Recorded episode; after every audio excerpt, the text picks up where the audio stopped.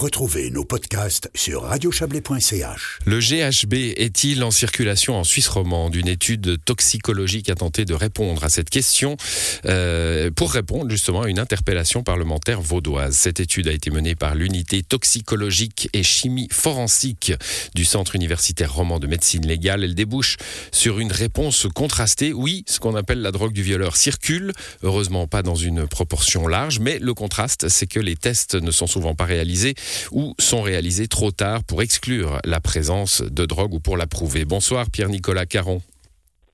Bonsoir. Vous êtes chef du service des urgences du CHUV. On va parler un peu de cette étude et puis de comment euh, votre service des urgences euh, et, les hôpitaux en général peuvent accueillir des personnes qui, doutent, hein, qui se disent tiens peut-être que j'ai euh, que j'ai été drogué à, mon insu. Je, disais hein, l'importance de, la rapidité du test en cas de suspicion d'absorption de GHB est déterminante. Alors elle est primordiale dans, dans, cette substance-là en particulier.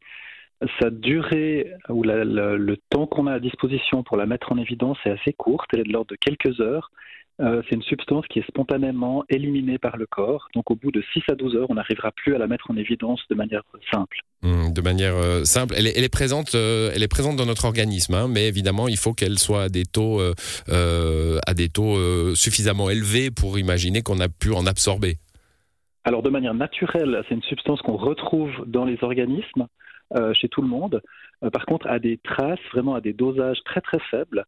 Et puis, ce qui va nous intéresser, c'est de rechercher euh, la présence de substances à des taux beaucoup plus élevés, mmh témoigne à ce moment-là d'une ingestion de la substance, soit volontairement, soit par euh, un tiers, euh, une tierce personne. Alors, l'unité de toxicologie et chimie forensique du Centre universitaire de médecine légale a travaillé sur, euh, avec plusieurs questions. Hein. deux principales, c'est le GHB circule-t-il en, Suisse romande? Est-il consommé pour, pour des questions de, de, de, consommation personnelle, hein, récréative? Et est-il aussi non pas consommer, mais euh, euh, donner à, des personnes non consentantes en vue d'une ce qu'on appelle la soumission chimique, donc de, droguer quelqu'un pour ensuite euh, la, violer, la voler, etc.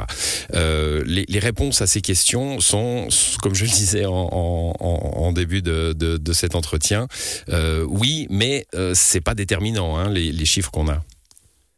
Alors, effectivement, la réponse, elle est, elle est un peu contrastée. Je pense qu'on on, s'attendait peut-être aussi en partie à ce type de réponse. Donc ça confirme la présence de GHB. C'est une substance qui est présente, qui est consommée.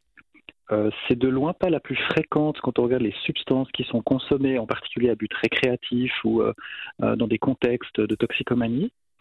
Et puis par contre, on voit aussi, bah, il y a un cas confirmé où cette substance a été utilisée dans ce qu'on appelle une soumission chimique. C'est finalement pour rendre quelqu'un incapable de réagir pour un acte malveillant, effectivement, que ce soit un vol, que ce soit une violence physique ou, sexuelle. Hmm, donc ça, c'est évidemment la recherche première. Hein. On parle de la drogue du violeur. J'imagine que l'interpellation parlementaire euh, allait vers cela, vers euh, la, sécurité finalement euh, des, personnes potentiellement drogables en boîte de nuit, etc. Euh, un, cas avéré pour pour cette étude. Qu'est-ce que ça veut dire? Ça veut dire que on ne fait pas les tests de façon systématique, on les fait pas assez vite. C'est probablement plus que, pouvez-vous dire là-dessus? Aujourd'hui, on est, on est dans l'incapacité de dire si euh, ça correspond à la réalité, s'il y a des cas qu'on a, qu'on a ratés. Euh, malheureusement, l'étude, elle ne permet pas de répondre à ça. Effectivement, on a un cas, donc à quelque part, ça nous confirme que c'est possible. Cette substance peut être utilisée dans ces situations-là. Elle est utilisée, elle a été utilisée. Et puis après, il y a effectivement la difficulté de la mettre en évidence avec des délais qui sont très très courts. Donc là, on voit qu'une partie euh, des, des, personnes qui ont, qui ont été incluses dans cette étude euh, avaient des délais de réalisation des examens qui étaient probablement au-delà de ce mmh. qui permettait de le mettre en évidence. on ne peut pas dire qu'elles elles en avaient, comme on ne peut pas l'exclure non plus. Alors ça, amène, euh, ça amène à une conclusion, hein, c'est que euh, il faut, il faudrait, en cas de, doute, euh, il y a ce phénomène du blackout hein, que vous allez nous expliquer, c'est quand tout à coup on, on se, on, oublie ce qui s'est passé pendant une partie de la soirée, on se dit bah voilà, j'ai quelques heures comme ça, je ne sais pas ce que j'ai fait, où j'étais. c'est le blackout, ça peut être dû à une substance. là, il faudrait aller tout de suite faire faire un test. Alors les, circonstances habituellement que nous, nous rapportent hein, les, personnes qui se présentent aux urgences, c'est effectivement un phénomène de blackout. C'est il me manque plusieurs heures dans ma soirée. Euh, c'est aussi je me suis retrouvé dans un contexte pas normal, dans des circonstances anormales où j'ai des traces de violence et je me souviens pas pourquoi. Mmh. Ça, c'est les éléments qui devraient inciter finalement à aller plus loin et puis à venir consulter, à venir consulter le plus rapidement possible pour qu'on puisse réaliser les prélèvements d'urine et dans un second temps les prélèvements sanguins pour pouvoir effectivement euh, essayer de mettre en évidence ou d'infirmer la, présence de substances comme le GHB. c'est d'autant plus important que euh, trouver, la, trouver la substance peut être ensuite utilisée par la justice hein, en cas, de, en cas de, de, de poursuite, de dépôt de plainte. Alors effectivement, si euh, la substance devait être confirmée, euh, si la présence euh, du coup d'une condition de soumission chimique venait à être confirmée, ça peut donner lieu alors à une procédure pénale, un dépôt de plainte. et là, il y a vraiment l'importance de venir le plus rapidement dans un hôpital pour pouvoir réaliser ces examens. Mmh. Alors, ces substances, euh, c'est une possibilité euh, euh, de possibilité malfaisante hein, pour les personnes agressantes, mais il faut tout de suite dire qu'il n'y a pas besoin de ça pour agresser.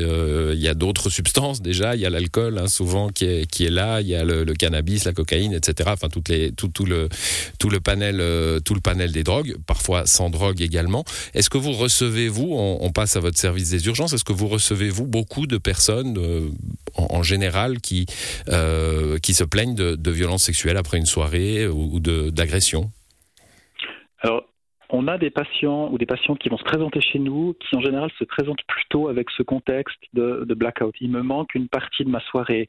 Je me suis retrouvé dans des circonstances euh, bizarres. les, les, situations où il y a des violences avérées, constatées par la personne, sont heureusement rares. Euh, mais c'est plutôt le, contexte inhabituel avec euh, des, personnes qui étaient euh, peut-être seules aussi, qui se retrouvent seules, mmh. qui les, amènent à consulter. Et du coup, pour faire face à ce problème de rapidité qu'on évoquait, hein, il faut faire les tests le plus vite possible. Vous avez adapté un, un protocole aux urgences du CHU alors, on a euh, le, premier message, c'est d'encourager les, personnes autant que possible de consulter rapidement. Et puis, de notre côté, nous, on doit travailler pour être aussi euh, efficace dans les prélèvements qui vont être faits. Euh, dès, que la personne va se présenter, si on va pouvoir identifier cette problématique, identifier finalement le motif de recours aux urgences, euh, il y a des choses assez simples qu'on va pouvoir faire très vite. C'est par exemple le prélèvement des urines. Mmh. Et puis ensuite, euh, on aura un petit peu de temps pour faire une anamnèse, une évaluation médicale complète. Et là, vous le disiez ce matin, hein, il y a une conférence de presse.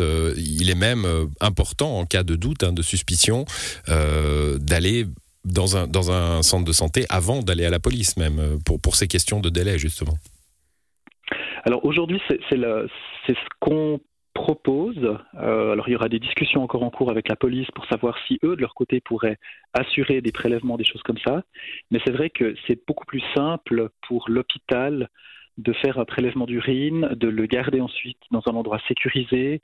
Euh, en général, c'est dans un frigo pour euh, garantir aussi que les prélèvements restent de bonne qualité. Euh, donc on voit c'est plus simple à l'hôpital, donc on encourage de venir plus tôt dans un hôpital.